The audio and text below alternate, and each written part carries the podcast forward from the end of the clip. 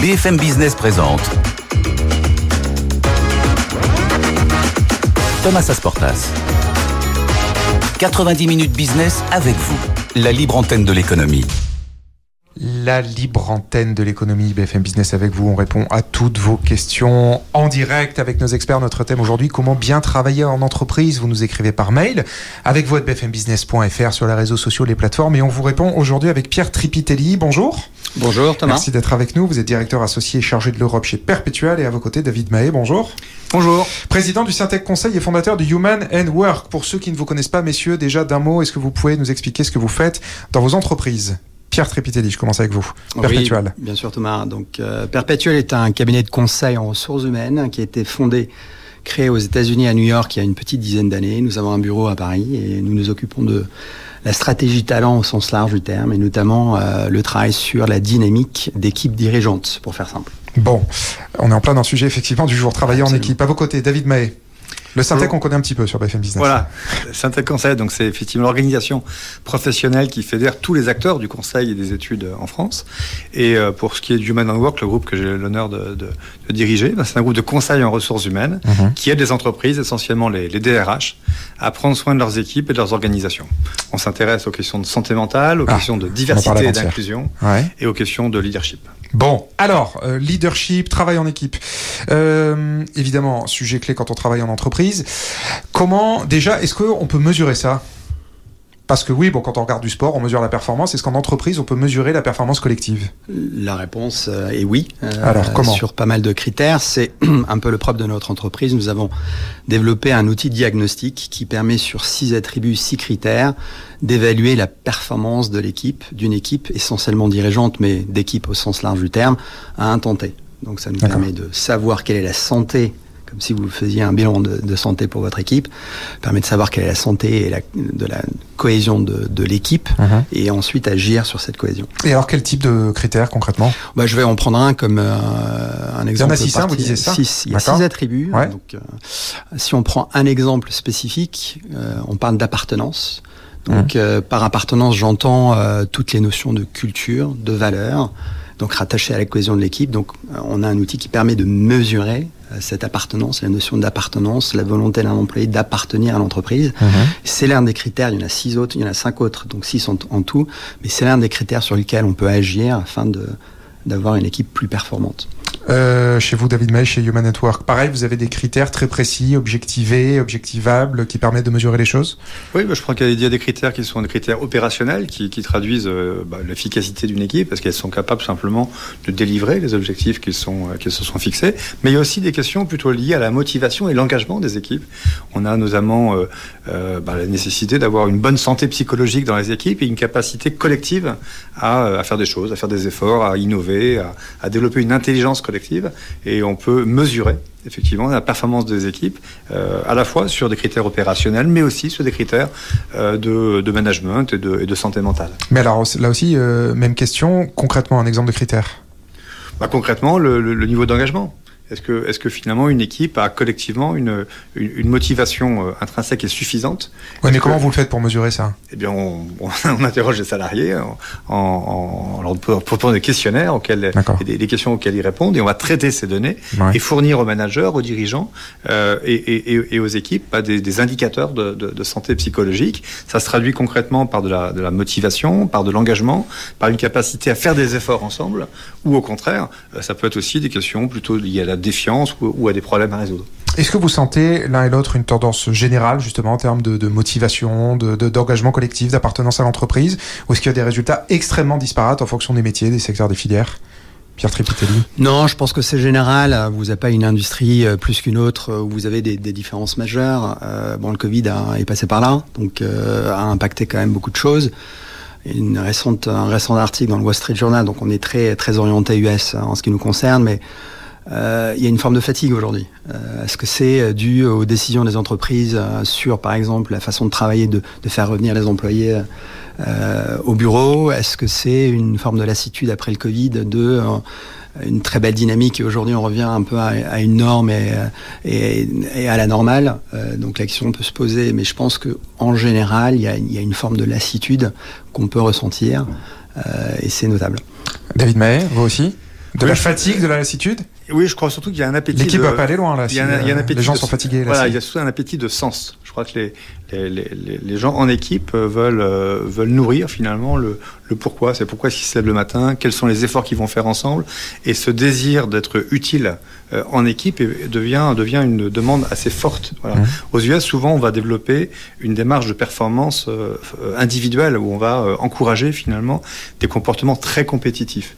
On a peut-être en Europe une, une approche peut-être plus collective, mais pour ça, on a besoin aussi d'avoir, de nourrir le sens, de créer, de donner un cadre, un cadre qui soit assez protecteur aux équipes euh, pour, pour, pour réussir à les faire travailler. Et ce qu'on voit en ce moment, c'est qu'il y a, euh, y a, il y a une nécessité pour les managers, pour les, pour les dirigeants, de nourrir finalement cette question de, de, de sens, de fixer un cadre qui protège, qui protège les salariés euh, pour les aider à, à, à tra- à bien travailler en équipe. Les entreprises ont du mal à donner du sens au travail de leurs salariés?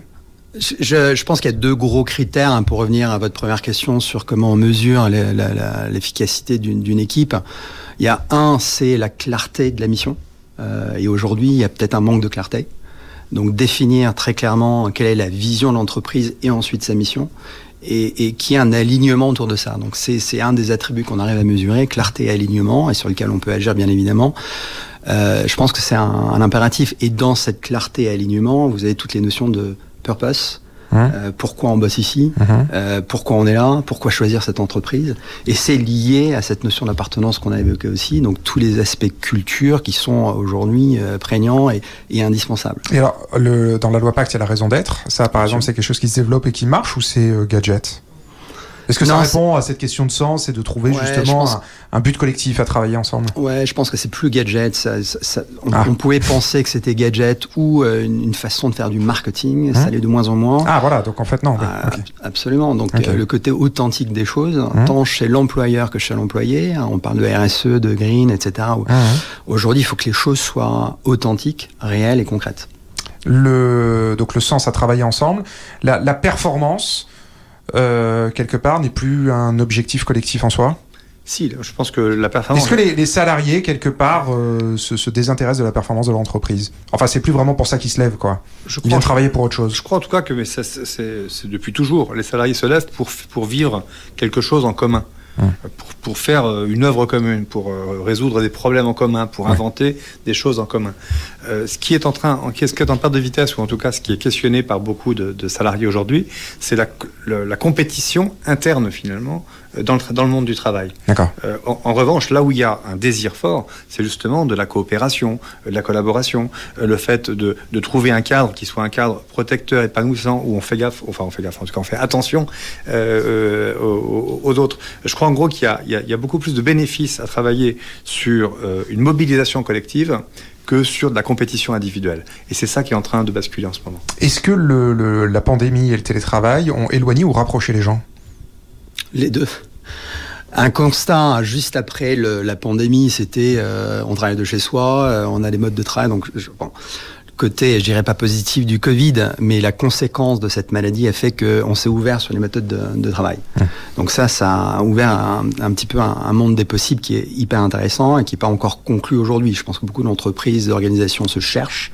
Toujours pas exact toujours. C'est encore en définition. C'est plus simple, je dirais, en Europe et en France que dans un pays que, que- qu'aux États-Unis, par exemple, où il y a un, un vrai problème de retour au bureau. Ça, c'est On une évidence. banques, hein, par exemple. C'est euh, c'est un vrai, vrai, vrai de problème. bâton, tandis- c'est dur. Absolument. Tandis qu'en France, on a vraiment plus de facilité parce que le, le besoin, euh, comme l'a dit euh, euh, mon, mon collègue ici, de, de reconnecter. Donc, on a une volonté de revenir.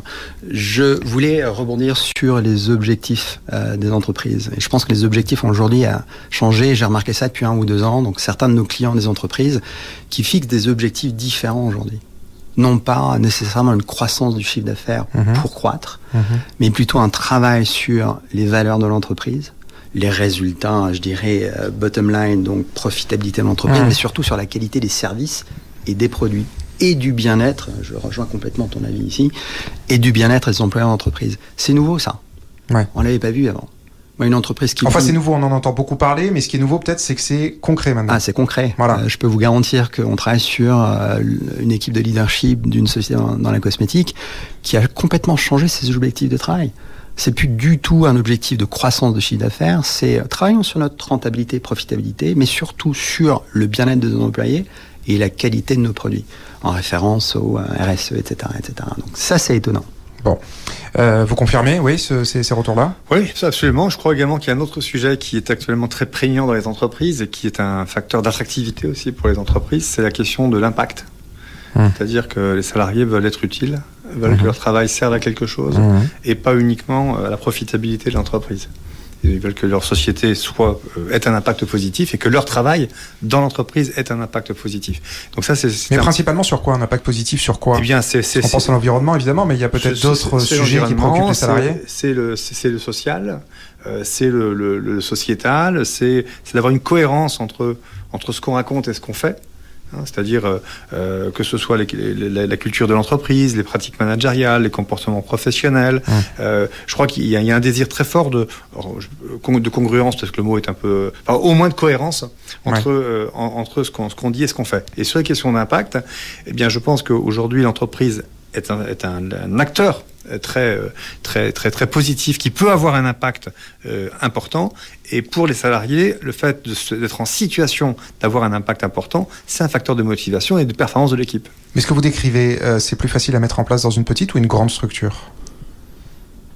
Ouais, je, vais, je, vais, je, pense que c'est plus facile dans une petite structure avec moins de moyens, certes. Hein, euh, donc c'est toujours la, la, question. Mais oui, mais on est peut-être plus aussi directement confronté aux gens. Absolument. Donc je pense que c'est plus facile une, une petite structure. Il y a plus d'agilité, il y a plus mmh. de réactivité, il y a plus de.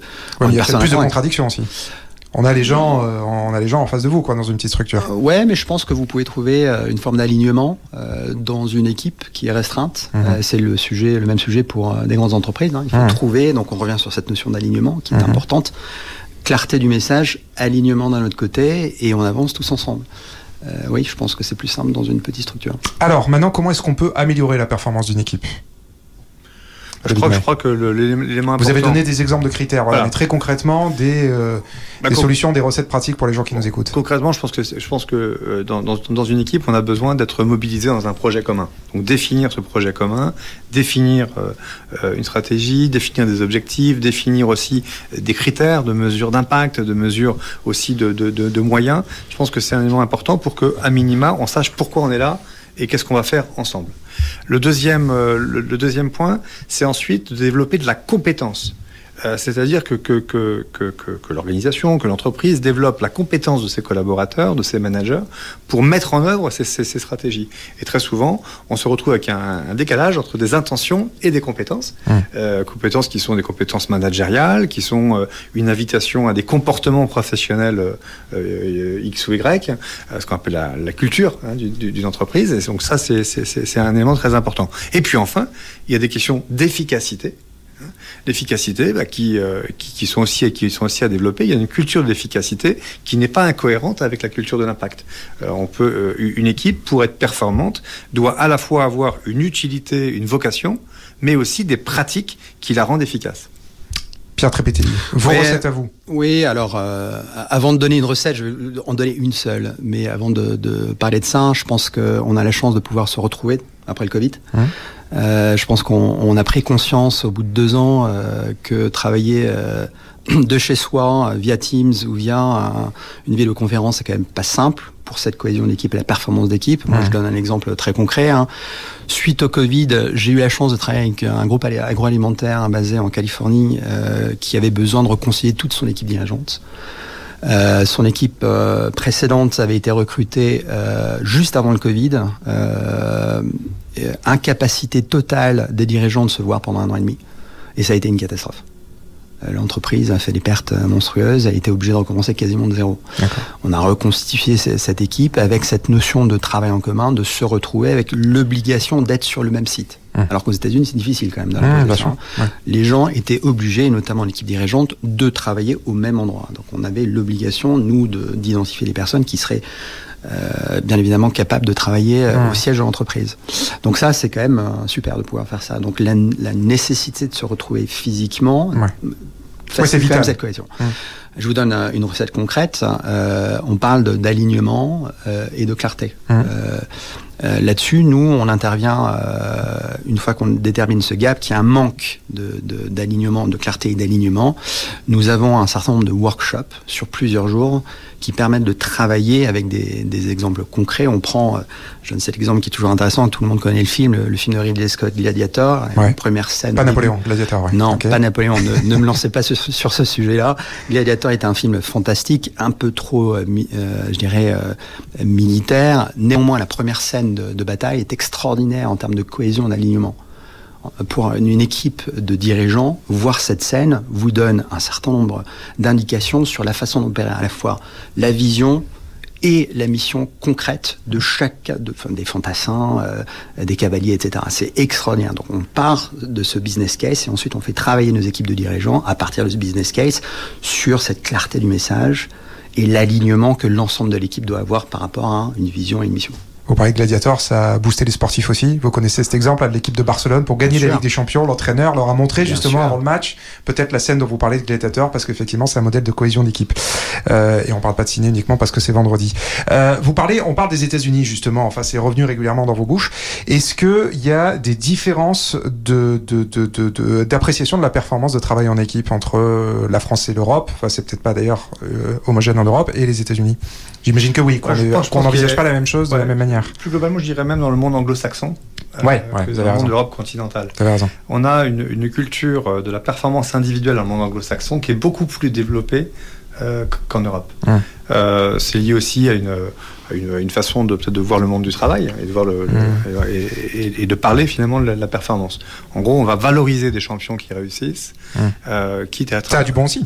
Bien sûr, bien sûr, bien sûr, mais en tout cas, euh, on va valoriser des, leaders, on va valoriser euh, des, champions, et euh, peut-être qu'on peut aussi, on a tendance à, délaisser des gens qui sont moins performants. En Europe, on, est plus sur le, fait collectif, sur la performance collective, sur le, fait de vivre une aventure ensemble, réaliser une mission. Voilà, je pense que ça, ça, influence un petit peu la façon dont les entreprises sont gérées. Quand on est dans des groupes anglo- anglo-saxons, on a globalement beaucoup plus de- d'indicateurs de, performance individuelle. C'est pas uniquement, mais beaucoup quand même. Mmh. Et on a beaucoup également de, de, bah, de démarches qui visent à, à, à évaluer individuellement les gens. Je pense qu'en Europe, c'est un peu moins le cas. Vous êtes d'accord avec ce, ce constat, Pierre Oui et non. Je dirais euh, que les styles de management entre, on va prendre la France spécifiquement, hein, et les États-Unis euh, sont différents, mais je dirais qu'il n'y a pas euh, d'un côté de l'individualisme pur. J'y ai vécu, j'ai vécu aux États-Unis 15 ans, je suis franco-américain. Ouais. Oui, il y a une culture de- du succès et j'ai envie d'être le premier. Mais il y a en même temps une culture de on le fait ensemble. Ouais. Hein, ça c'est clair. Euh, je parlerai On peut pas réussir seul, quoi, quelque part. Exactement. Je parlais plutôt d'expertise aux États-Unis, si on prend ce pays-là, mais je suis d'accord, c'est le pays anglo-saxon. Donc vous avez une somme d'experts qui se mettent ensemble et qui travaillent ensemble pour un but commun, qui est clairement identifié, clairement euh, détaillé. Tandis qu'en France, en prenant ce cas particulier, euh, on côtoie quand même pas mal de dirigeants aussi en France, il y a un peu cette notion de je suis capable de tout faire et on me demande de tout faire. Ouais. Donc plus généraliste. Donc Mhm. c'est une autre façon pour moi de travailler la- la- le collectif, Ouais. un petit peu différent. Lequel est plus efficace? Pff, dans certains cas, c'est les pas- États-Unis. ouais, vous n'avez pas d'avis là-dessus, ouais. Non, parce que euh, on a tendance à dire ouais cette culture individualiste du succès toujours euh, est, est plus performante. Il y a de, de, de réelles opportunités, de très beaux exemples en France. Encore une fois, en France payant en particulier. Hum. Euh, prenez un certain nombre de groupes euh, majeurs du CAC 40. Je veux dire, ils font référence partout euh, Ah, dans sûr. le monde. Donc je pense qu'on peut en être fier. On est une soci- une- un pays de 70 millions euh, d'habitants et pas 350 ou 400 millions d'habitants. Donc c'est deux façons différentes de voir le management et le travail en équipe. Je pense que c'est notable. Est-ce qu'il y a deux, euh, euh, pardon, deux, non, est-ce qu'il y a des secteurs, des métiers, des filières qui savent mieux travailler en équipe que d'autres? Vous avez d'a- d'abord des métiers qui, euh, qui, qui- fondamentalement ont toujours été collectifs. Le, le compagnonnage dans le bâtiment, par exemple, Mmh. Ouais, c'est- ouais. la base. Ouais. Euh, vous, avez, euh, vous, avez, vous avez des métiers, euh, je sais pas, le, le soin, par exemple, euh, où il y a forcément une organisation collective. Voilà, donc, et, puis, et puis enfin, il y a aussi des, des métiers avec forte vo- vocation de main-d'œuvre, dans lesquels le- le- le- l'équipe fait partie de, fait partie de la- l'ADN de, l'ADN de, de, de, de- de l'entreprise. Ensuite, il y, a, il y a de nouvelles pratiques liées à de, à de nouveaux métiers. Par exemple, le mode projet a, aussi changé, le, dans, monde informatique, la façon des organisations de, penser l'équipe. C'est-à-dire qu'on n'est pas forcément dans une organisation hiérarchique, on n'est pas dans une équipe qui va qui, qui, qui, qui, est structurée définitivement, mais qui par contre sur un projet va s'organiser sans, sans qu'il y ait forcément de leadership, de responsabilité hiérarchique, etc. Donc c'est une autre façon aussi de, de, de, de, gérer les équipes. Et puis enfin, vous avez des, des, secteurs d'activité dans lesquels la la, la, performance collective est, est absolument nécessaire. C'est-à-dire mmh. que quand l'intelligence collective, par exemple pour l'innovation, euh, euh, seul, c'est très compliqué. Euh, la formation, seul, c'est très compliqué. Euh, tout ce qui touche le, le, problem solving, donc la solution à, à des problèmes, seul, c'est très compliqué. Donc, donc tous ces métiers dans lesquels il y a besoin justement d'intelligence collective, eh bien, encouragent en général beaucoup plus cette capacité de l'équipe à faire des choses plutôt que la performance des uns ou des autres. Est-ce que d'ailleurs ce mot de performance, il commence à braquer certaines personnes? Parce qu'il y a des gens qui disent, me parlez plus de performance, comme vous dites, je suis fatigué, là, je, je, je ouais, j'ai besoin de, de, travailler avec un autre cap. Ça dépend comment on définit la performance. Si on définit cette performance comme euh, c'est du quantitatif, c'est du chiffre, euh, et on doit euh, atteindre nos objectifs chiffrés, il y a une forme de lassitude, clairement. Si on parle de performance dans le sens, on arrive, on revient sur la cohésion de l'équipe, à travailler tous ensemble, en vue d'atteindre un objectif et, et, et de réaliser le purpose dans l'entreprise, je pense que c'est une notion différente. Donc mmh. le mot en tant que tel, je ne pose pas problème.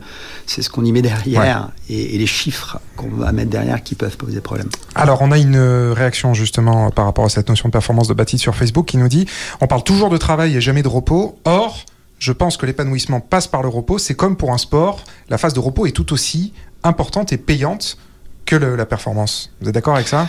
Oui, on parle de slow working aujourd'hui, donc désolé pour l'anglicisme. Euh, ou un vous ralenti. Dit, vous avez passé 15 ans aux États-Unis. Ouais, je suis désolé, euh, c'est mon influence. Euh, je, je, pense que ça fait partie d'une tendance de fond. Hein, euh, à la fois moins d'objectifs chiffrés, absolument la croissance, la croissance, la croissance, plus sur les fondamentaux de l'entreprise, la qualité à la fois des produits et des services, mais aussi du bien-être des employés.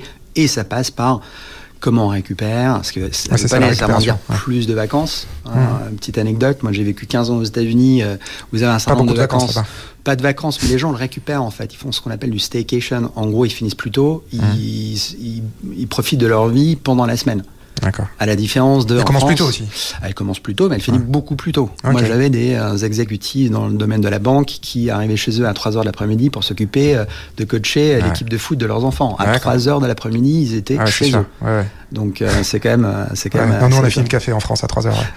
Ouais, Je caricature, enfin bon. Ouais. Ça. Donc, mmh. cette notion de slow working existe. Je suis d'accord avec votre internaute. Hein. Il y a une mmh. notion de récupération qui est nécessaire parce qu'il y a beaucoup plus de stress aussi dans le quotidien, ouais. non pas uniquement que dans l'entreprise, mais euh, bah, mmh. l'accès à l'information euh, ah, fait que c'est difficile. Ouais. Vous êtes d'accord avec ça?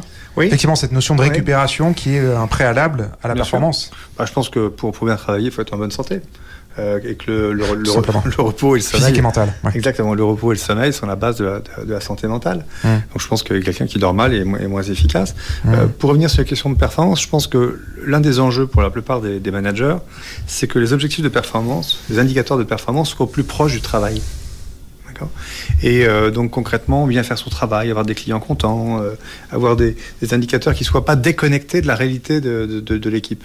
Euh, là, où le, concept de performance peut choquer, voire éloigner des, salariés du, travail ou des enjeux de l'entreprise, c'est quand il y a, une distance énorme entre ces indicateurs et leur capacité à les influencer. Alors, euh, alors, une équipe qui est au contact des clients, ben, si ces clients sont contents, je pense que l'entreprise en bénéficie. Euh, une équipe qui fait un beau produit euh, ou un service de qualité, je pense que c'est positif pour l'entreprise. Mmh. Et donc l'enjeu, je pense que c'est de, de, de, de, réconcilier finalement des objectifs stratégiques de l'entreprise avec les leviers que dans les équipes, euh, les salariés ont pour délivrer. Alors on entend aussi beaucoup dire, notamment de la part des politiques, qu'il faut euh, diversifier les profils, féminiser les profils, parce que précisément ça augmente la performance, que c'est dans l'intérêt de l'entreprise, quels que soient les objectifs de performance qu'elle s'est fixée. Est-ce que là aussi c'est ce que vous voyez sur le terrain, vous qui êtes au contact des entreprises, est-ce qu'ils ont cet objectif-là? Alors, je pense que c'est intéressant de, de, de, passer de l'injonction de faire voilà. à, à, concrétiser. Pourquoi est-ce qu'une équipe... Non, mais ce qui résonne comme ça aussi, est-ce qu'ils se disent effectivement, il faut que je trouve des femmes, il faut que je trouve d'autres profils, je vais être meilleur avec eux Pour l'instant, l'injonction de faire, c'est l'injonction de trouver des, des, des, profils mixtes, euh, de travailler la parité, de travailler l'inclusion, etc. Le vrai bénéfice, le vrai progrès pour, pour les équipes, c'est de voir finalement qu'est-ce que ça développe comme compétence pour l'équipe. Ouais. Concrètement, une équipe plus euh, diverse ou plus, euh, plus équilibrée permet d'abord de développer l'attention portée à l'autre. Ça permet ensuite de développer une, une acceptation des fragilités ou des, ou, des incompétences. On n'est pas forcément entre clones en train de se, de se, euh, de se pousser du col à celui qui serait le meilleur. On va au mmh. contraire porter une attention et, et, aider des gens, des gens à réussir. Et puis enfin, on va essayer également de, de, de, de trouver de la complémentarité dans les équipes, là où que dans les équipes moins mixtes, ou moins, euh, moins, moins pluriel en quelque sorte, mmh. eh bien, on, on, ne recherche pas ça. Et résultat, en, en, s'intéressant aux gens et en, en, aménageant finalement les équipes, eh ben, on va chercher finalement des occasions de changer, d'améliorer y compris la performance de l'équipe. Pierre Trépitelli Oui, alors je reviens sur cette notion de diversité qui est essentielle hein, dans, et lier ça à la performance de l'équipe. Hein, et je crois qu'il y a une, une étude publiée en 2021 par LinkedIn qui disait qu'une équipe diverse a 31% de performance ouais. euh, Il y a tout le temps des études, Donc, des grands cabinets de conseil, il y a tout le temps des études qui le disent. Ouais, absolument. Donc c'est, je pense que c'est une, une donnée qui est, euh, qui est une réalité aujourd'hui. Personne ne le conteste. Néanmoins, moi je, je m'inscris un tout petit peu en faux sur cette notion de diversité, de le résumer à homme-femme. Pour moi, c'est un, un, débat qui est important, bien évidemment, mais ouais. ça ne doit pas être le, le, cœur du débat. Aux États-Unis, vous avez plutôt euh, une volonté de diversifier homme-femme et aussi euh, couleur. Et en France, euh, religion, homme-femme. Donc, euh, en fonction des pays, c'est un petit peu différent. Moi, je parlais, je parlerais plutôt de diversité de pensée, diversité de thoughts. Pour, que, pour que l'entreprise soit riche, c'est une mixité de façon de penser. Ouais. Ça, je pense que c'est l'essentiel. Et c'est ce, qui, ce qui crée de la valeur. C'est ce qui va créer de, de la différence. Ouais, ouais. Donc, euh, je pense que le débat euh, est toujours très ancré, homme-femme, etc. etc. Ouais. Aujourd'hui, moi, j'aimerais que le débat tourne autour de pensons différemment au sein d'une même, d'un même collectif. Ouais, ouais. Et en même temps, enfin, c'est ça qui fait la, c'est ce qui peut faire la force de l'équipe, mais aussi euh, rendre la, oui, oui, mais rendre les choses difficiles aussi. Oui, on mais va pas je... tous être des clones, mais en oui. même temps, c'est plus compliqué d'avancer ensemble Alors, quand on n'est pas tous à. Je suis tout à fait voilà. d'accord. Donc, il euh, y a débat. Euh, c'est, euh, je dirais, sain d'avoir une discussion assez euh, vive. Mm -hmm. Mais à un moment donné, donc c'est la culture de l'entreprise, la culture du feedback. À un moment donné, on, on, on, on se met plus ou moins d'accord sur une action à mener. Et à partir du moment où c'est la force des pays anglo-saxons, à partir du moment où vous avez choisi une action, les gens se mettent en, ensuite en place pour ouais euh, pour ouais, gérer. Sa ligne. Ouais. Euh, dans des pays un peu plus latins, vous avez toujours un peu de contestation. Donc ouais. c'est un peu la, le, alors, côté délicat. Ce sera ma dernière question. On parlait de feedback justement. Comment est-ce qu'on critique Enfin, quelle place pour la critique intelligente, constructive, pour faire avancer une équipe? C est, c est, je vais prendre cette question euh, ouais. rapidement. Le, le, feedback est euh, pareil, c'est euh, dans l'évolution des équipes est une nécessité aujourd'hui. Je fais un parallèle. Hein, vous avez une demande forte de pays anglo-saxons pour se juger soi-même, à la fois individuellement et des équipes. Donc ils prennent euh, facilement la critique en vue de s'améliorer. Beaucoup plus difficile en, en France notamment euh, d'implémenter cette culture du feedback. Mais cette culture de feedback va faire progresser les équipes, c'est une, une, évidence, et permettra d'améliorer fortement la performance, puisque c'est le sujet de notre D'ailleurs, tout, tout, est dit dans le mot, c'est-à-dire qu'eux, ils disent pas critique, ils disent feedback. Absolument. Le mot de la fin pour vous, David May bah, Je crois que le, le, le fait d'échanger avec euh, avec ses pairs, le fait d'échanger avec ses supérieurs, le fait d'échanger avec euh, des tiers, que ce soit des clients ou des partenaires, euh, sur la façon dont on travaille, sur la façon dont on peut s'améliorer, c'est une bonne une bonne pratique. Il euh, n'y a, a, y a, pas photo. Et je pense que doit être capable à la fois d'écouter des, des, points de satisfaction, d'identifier de, des points de progrès. Et je, et je pense que c'est positif pour l'entreprise, positif pour pour les salariés et positif pour, pour la performance des équipes. Ce sera le mot de la fin. Merci, merci infiniment à tous les deux. Pierre Tripitelli, directeur associé chargé de l'Europe chez Perpetual, à vos côtés. David May, président du Syntec Conseil, fondateur du Human Network. Merci à tous les deux pour vos réponses et vos conseils très concrets à vous qui nous écoutez, qui nous regardez sur BFM Business. C'est la fin de BFM Business avec vous. On se retrouve demain en direct à midi, midi 13h exceptionnellement demain.